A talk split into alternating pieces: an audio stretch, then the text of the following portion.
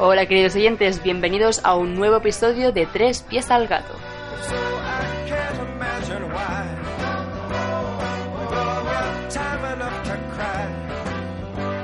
Nosotros, como siempre, Ignacio Crespo, arroba S de Stendhal, y yo misma, Sandra Ortonoves, arroba la hiperactina.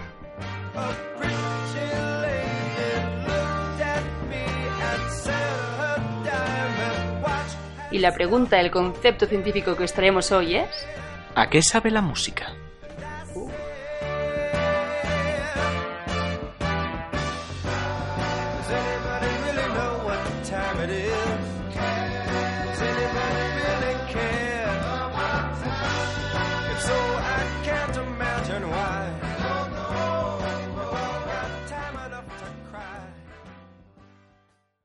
No sé si hemos hecho un título más poético de lo normal o esto está tomando así un poco cauces de Pablo Coelho, Ah. pero creo que es importante que, que aclares un poco a qué viene esa pregunta. Me dices cosas feísimas.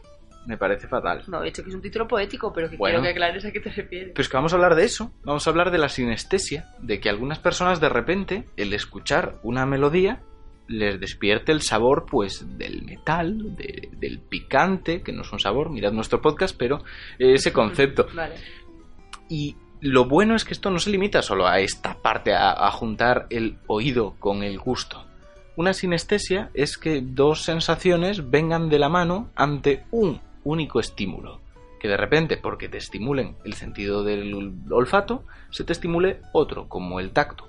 O por estimularse el que tú estás leyendo algo por la vista, tú de repente percibas un color Vale. son percepciones que no necesariamente vienen unidas, pero que nosotros de repente empezamos a asociar. ¿Es nosotros. una enfermedad? No. No, no es una enfermedad. Esto es muy importante. Es algo que algunas personas tienen y otras no. En concreto, se calcula que un 4% de la población, entre un 1 y un 4, tienen algún tipo de sinestesia. Y esto es a lo que voy, algún tipo o algún grado.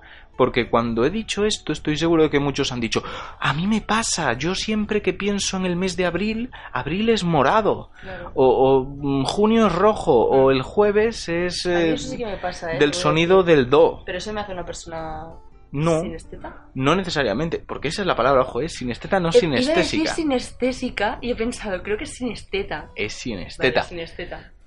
Esa es la cosa. A todos nos pasa en cierta medida. Y esto es algo muy interesante de lo que vamos a hablar a continuación. Pero claro, si a todos nos pasa en cierta medida, ¿a partir de cuándo Mm. esas asociaciones locas random empiezan a ser consideradas sinestesia? Porque recordemos que sinestesia no es que tú relaciones lo que sea y que lo hagas de forma voluntaria. Para que haya una sinestesia, para que tú puedas decir soy sinestésico porque asocio el rojo a los martillos, ¿vale? Tiene que venir de forma automática. Tú ves el martillo y tú ves el rojo simultáneamente. No es que racionalmente tú los relaciones, es que te viene directamente a la cabeza. Y es coherente, es siempre igual. No es que hoy sean rojos los martillos y mañana sean amarillos. No es algo subjetivo, es algo que en tu cabeza está ocurriendo. Vamos a poner un ejemplo. Vale. Una sinestesia que tenemos prácticamente todos. El test Buba Kiki. ¿Suena terrible? ¿Suena que aquí van a pasar cosas? Suena No. adorable.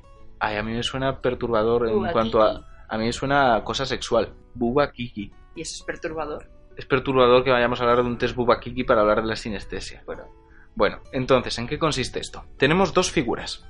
Una figura cerrada, geométrica, muy aguzada, como una estrella de muchas puntas, ¿vale? Pero irregular. Y otra al lado que es como una mancha de pintura que se extiende. Es como esa estrella pero suavizada, redonda, con círculos, una cosa así, relajada y guay. Una de ellas se llama Buba, otra se llama Kiki. La gente tiene que decidir cuál es cuál. ¿Cuál dirías tú? ¿A cuál Ah, le ¿en llamarías? Kiki? Sí. hostia. Creo que Kiki es más la puntiaguda porque suena como más. ¿Sabes? Como más punta. Y Buba supongo que es la más redondeada porque recuerda a burbuja. Vale, No sé yo si- aquí quiero, quiero decir una cosa. Sandra acaba de decir, porque es más aguzada como...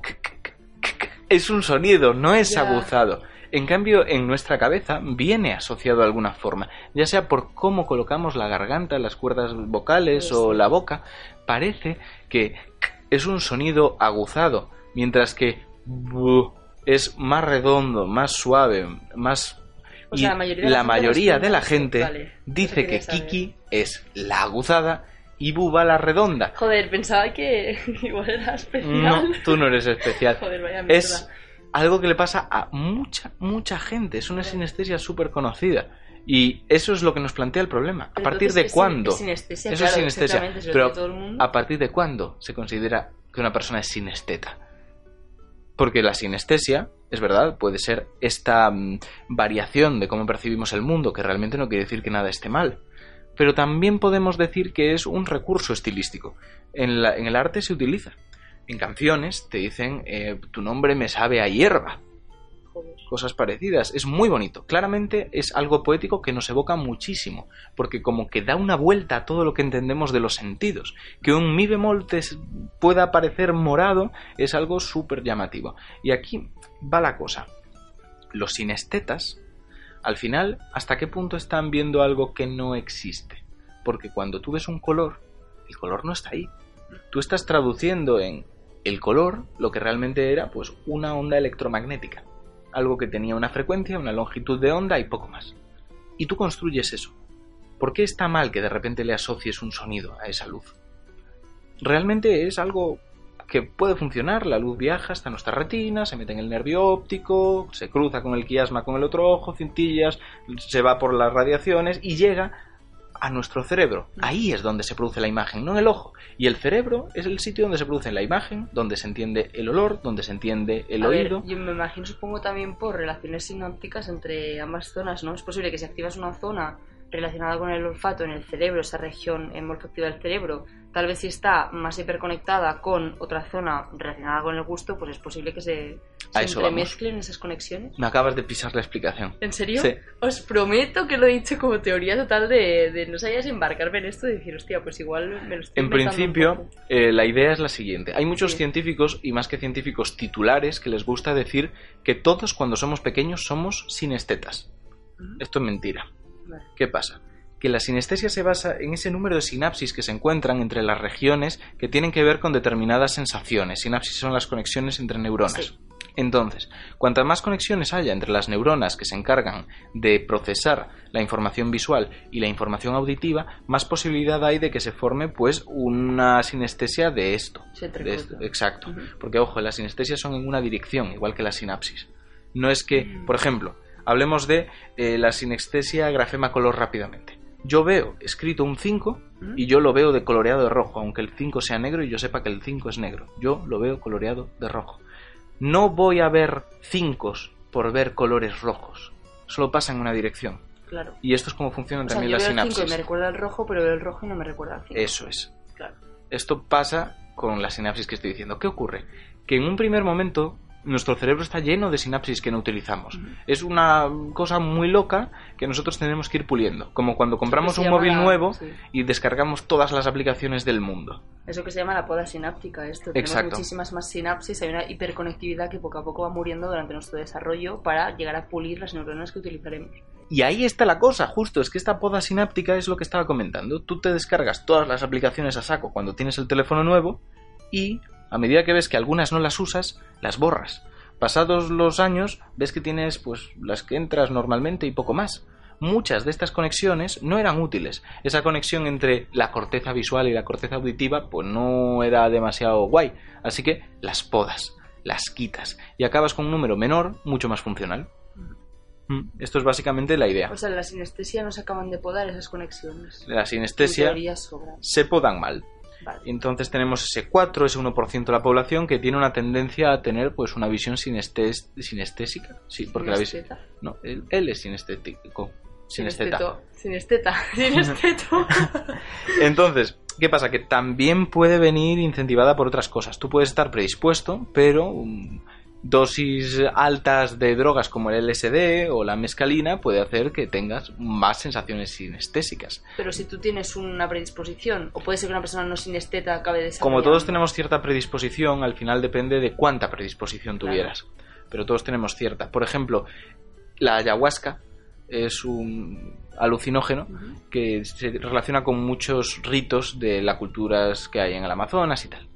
¿Qué pasa? Que durante el consumo de la misma uno se siente conectado con el mundo y sus sentidos se ven mezclados. Puedes oír colores, puedes ver números, bueno, ver números lo vemos todos, puedes ver eh, música, puedes hacer cosas muy, muy chulas que no deberías hacer. Pero bueno, el caso es que pasa. Y hay teorías que dicen que además todo esto tiene un componente genético fuerte, este déficit, este déficit de las podas sinápticas, que estaría además relacionado con el cromosoma X. Lo que quiere decir que se hereda por frecuente. la madre, además, en el caso de los varones. Es muy, muy chulo, muy interesante. Y dices, vale, todo esto está muy bien, pero yo he escuchado que los músicos y los artistas en general suelen tener más este tipo de cosas. Es porque son más creativas las personas que tienen sinestesia. ¿Pueden relacionar? Bueno, pues no se tiene del todo claro. Parece ser que al menos las personas que tienen sinestesia sí que tienden a adoptar más profesiones creativas. No se tiene tan claro que sea porque son más creativos como porque les atraen más estas profesiones. Si tú pintas un cuadro y no solamente te parece precioso cómo están los colores distribuidos o la estructura o lo que sea, sino que escuchas ese cuadro, estás sintiendo el arte de una forma distinta, muy propia. De hecho, encontramos artistas como Van Gogh que tenían sinestesia, que podían escuchar un poco lo que pintaban y en este caso era hacia los dos lados, podían ver colores cuando tocaban, porque Van Gogh empezó a tocar el piano. ¿Mm? Y luego tenemos a genios de la música como Franz Liszt, que le pasaba lo mismo. Veía colores cuando sonaba la música y de hecho llegaba a darles instrucciones a la gente de su orquesta en función de los colores. Más morado, por favor, y cosas similares. Joder, espero que toda su orquesta fuera sin esteta, porque si no estarían súper liados diciendo, hostia, este sí que se ha metido ayahuasca por lo menos. Tal cual. Pero bueno, queridos oyentes, seáis sinestetas, no seáis sinestetas, sabéis que cualquier pregunta, duda, comentario que os haya quedado respecto a este podcast podéis escribirla en arroba 3 barra baja pies al gato. Tres con número. Y si sois sinestetas, os voy a pedir una cosa. Por favor, decid a qué olemos. Porque tengo curiosidad. ¿A qué olemos nosotros? Claro, o A qué ver, color somos, creepy. o lo que sea. En plan, voy a decir qué color os transmite, tres pies No. al gato, algo más así que olemos Yo- es un poco creepy. Yo quiero saber a qué huele tres pies al gato. ¿A qué huele tres pies al gato? A gato Vale. encerrado. Pensaba que decías nosotros, en plan, ¿a qué olíamos nosotros, sabes? Mm. Pero no importa. En fin, que muchísimas gracias, queridos oyentes, sin estetas o no, por estar aquí un capítulo más y hasta la próxima. Hasta la próxima. Every morning there is someone round the place who sees you take a shaving brush and lather up your face. And as you give the razor a preliminary wave, this fool will always ask you, are you going to take a shave? Foolish question, and your answer is, I hope, no, I'm really not at all prepared for shaving, but I like the taste of soap. I just like to take the shaving brush and paint myself this way. Now there's a question that you'll hear most every day.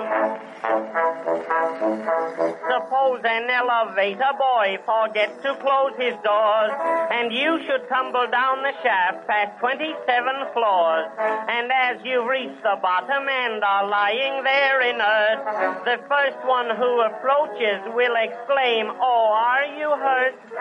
Foolish question, and your dying words no. I was in an awful hurry, and this elevator runs too blooming slow. I have found I save a lot of time by coming down this way. Now there's a question that you'll hear most every day.